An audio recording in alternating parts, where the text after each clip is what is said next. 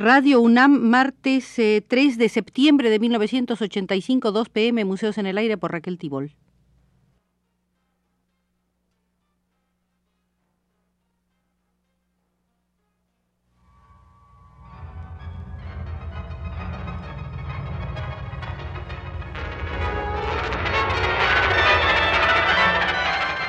Museos en el Aire.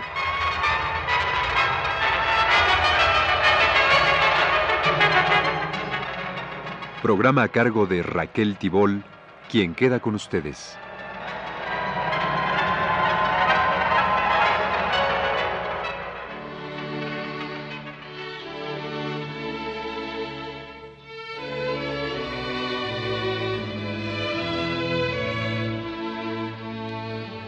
Sexta visita, sexta, al Museo de Ignacio Asúnzolo, con motivo de la exposición en el Museo Nacional del escultor Ignacio Asúnzolo, hemos venido desarrollando una serie de visitas de carácter cronológico.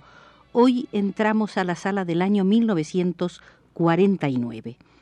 Del 7 de mayo al 6 de junio de 1949 expuso Ignacio Asúnzolo en la Galería Albert de Avenida Madero 16.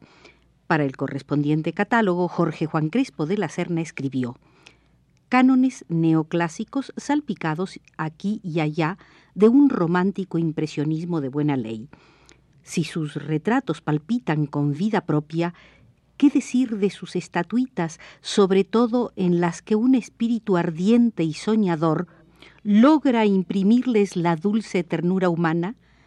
Solo no ha caído nunca en la tentación de querer interpretar las figuras en movimiento, respeta la augusta inmovilidad propia de la estatuaria que la acerca tanto a su hermana la arquitectura. Sugiere tan solo ese impalpable instante del inicio del movimiento. Más aún, en algunas de sus esculturas retrata ese movimiento de un modo indirecto, porque nos dan la medida exacta de lo interior que es el motor vital.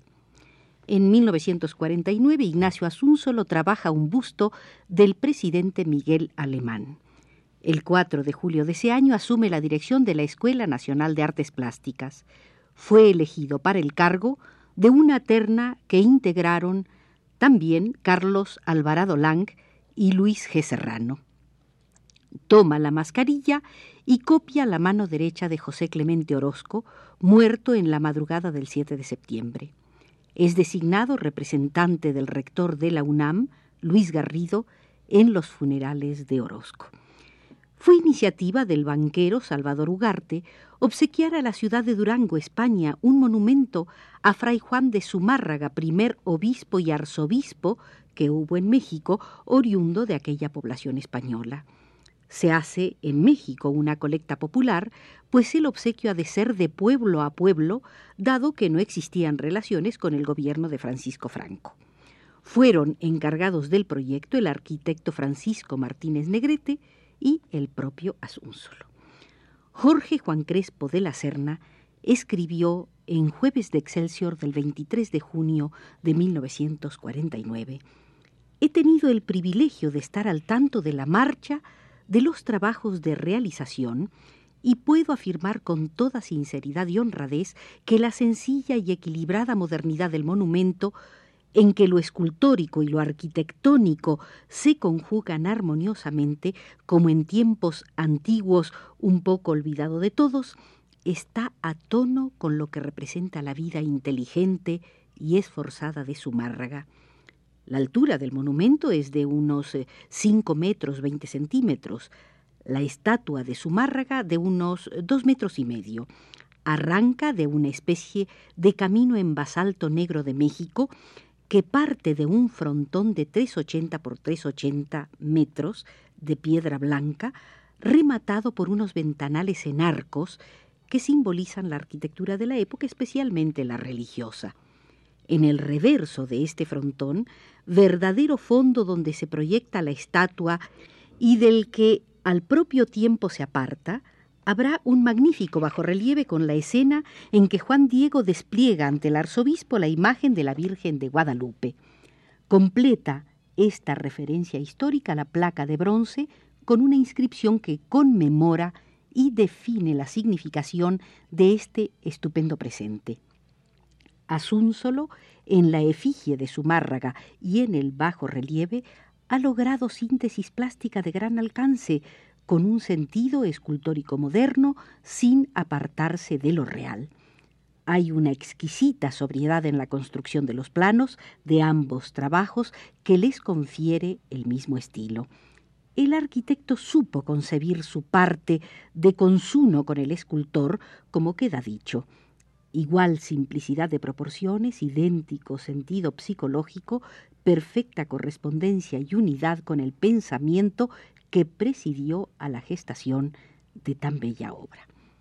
El monumento fue inaugurado en la Plaza Escurdi, en Durango, España, el 22 de noviembre de 1949. En la Gaceta del Norte de Bilbao, el 23 de noviembre, se escribió lo siguiente. Tanto el monumento que representa de cuerpo entero la figura franciscana de Fray Juan como el bajo relieve están fundidos en bronce sobre el bajo relieve de 16 figuras que simboliza la historia del gran evangelizador en sus más salientes realizaciones, va grabada en piedra la siguiente inscripción. Con basalto de los volcanes que los ojos del prelado contemplaron, con metales de las minas que enriquecieron a Nueva España, el pueblo de México, mediante suscripción pública, erige este monumento a don Fray Juan de Zumárraga, su primer obispo y arzobispo, evangelizador, protector y educador de los indios, introductor de la imprenta en el Nuevo Mundo, iniciador de la Real Pontificia Universidad de México. Año de la encarnación de nuestro Señor, 1949, arquitecto Martínez Negrete, México, escultor Ignacio Asúnsolo, México. Se hizo una copia de la estatua de Zumárraga para la villa de Guadalupe en la Ciudad de México.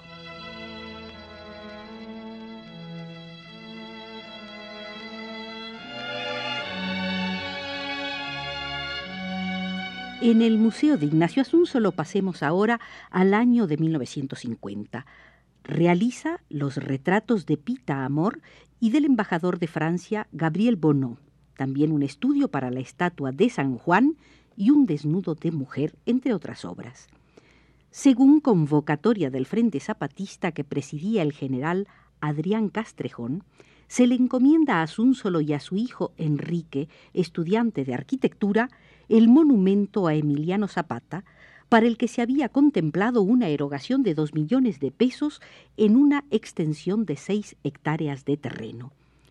Obsequia a la Biblioteca y Museo de Sonora los bustos hechos por él de los generales Álvaro Oblegón, Plutarco Elías Calles, Lázaro Cárdenas, Filomeno Mata, la mascarilla de Obregón y la estatua de la Madre.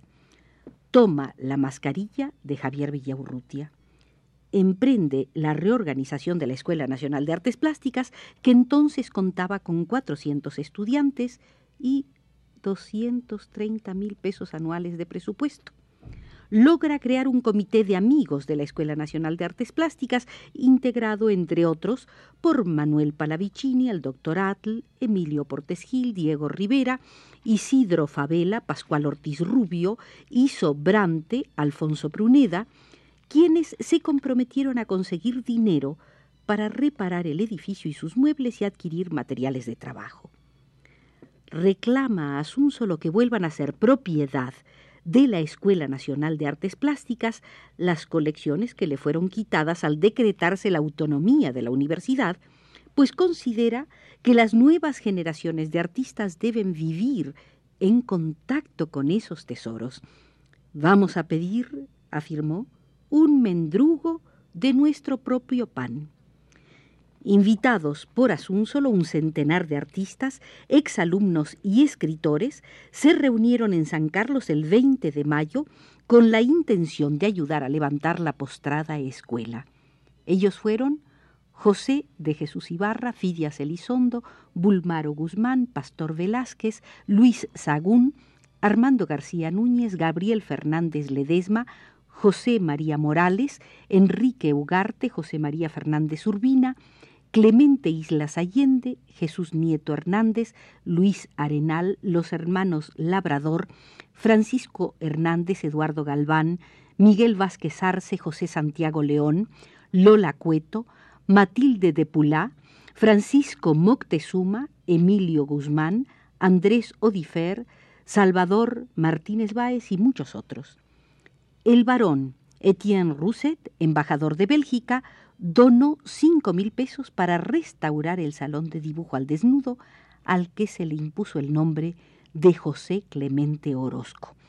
La Sociedad de Alumnos aportó dos mil pesos. La Escuela Nacional de Artes Plásticas donó a la Embajada de los Estados Unidos un busto del presidente Franklin Delano Roosevelt, el cual fue recibido por el embajador Walter Thurston el 31 de mayo de 1950 en presencia del rector Luis Garrido, el director del Archivo General de la Nación Julio Jiménez Rueda, el presidente del Ateneo de Ciencias y Artes Emilio Portes Gil, el secretario de la Escuela Nacional de Artes Plásticas José de Jesús Ibarra y un grupo de alumnos.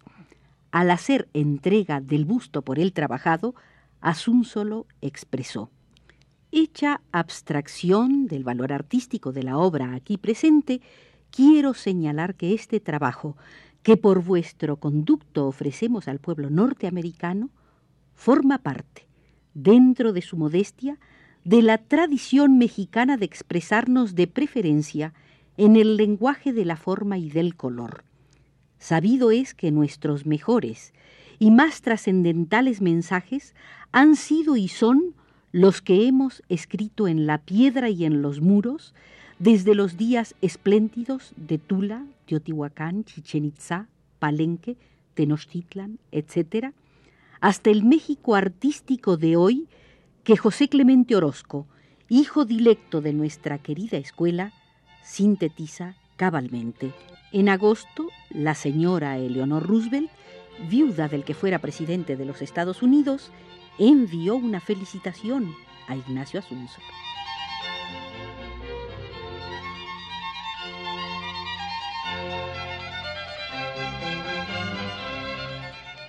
Entremos ahora a la sala 1951 del Museo de Ignacio Asúnzolo.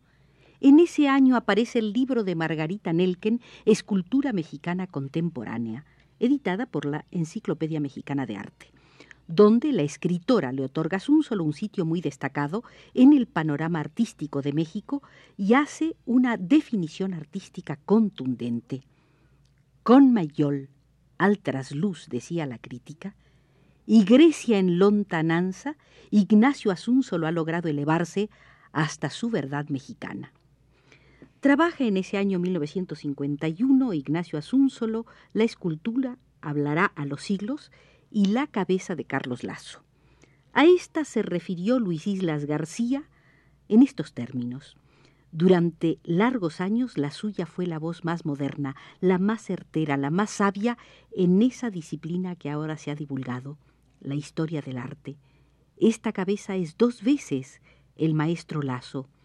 Una descriptiva corresponde a ese maestro Lazo que nosotros conocimos, cuyo rostro se nos presenta aquí de un modo inequívoco, pero junto al retrato literal encontramos otro maestro lazo, soñado, inacible, que aunque se apoya en la literalidad del retrato que hemos indicado, descubre una vida propia cuasi impresionista, pero ya por encima de la narración transitoria y muy dentro de ese otro modo de vitalidad que es el propio de la obra de arte y con unas cuantas masas plásticas ágilmente tratadas, reuniendo una especie de puntos de volumen en cuyos intermedios nos encontramos planos de un modelado que deliberadamente se hizo a un lado, todo lo cual invita a considerar que se ha roto una continuidad lógica en esa cabeza, destacando mediante tal procedimiento las características pintorescas de su actual preocupación escultórica,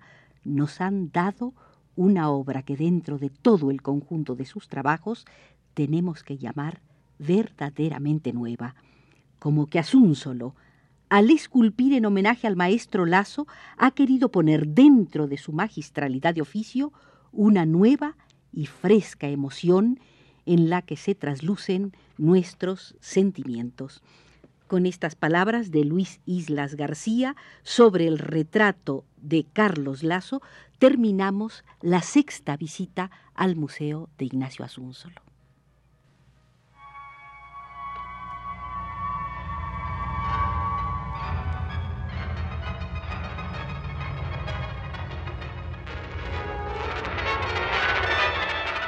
Este fue Museos en el Aire.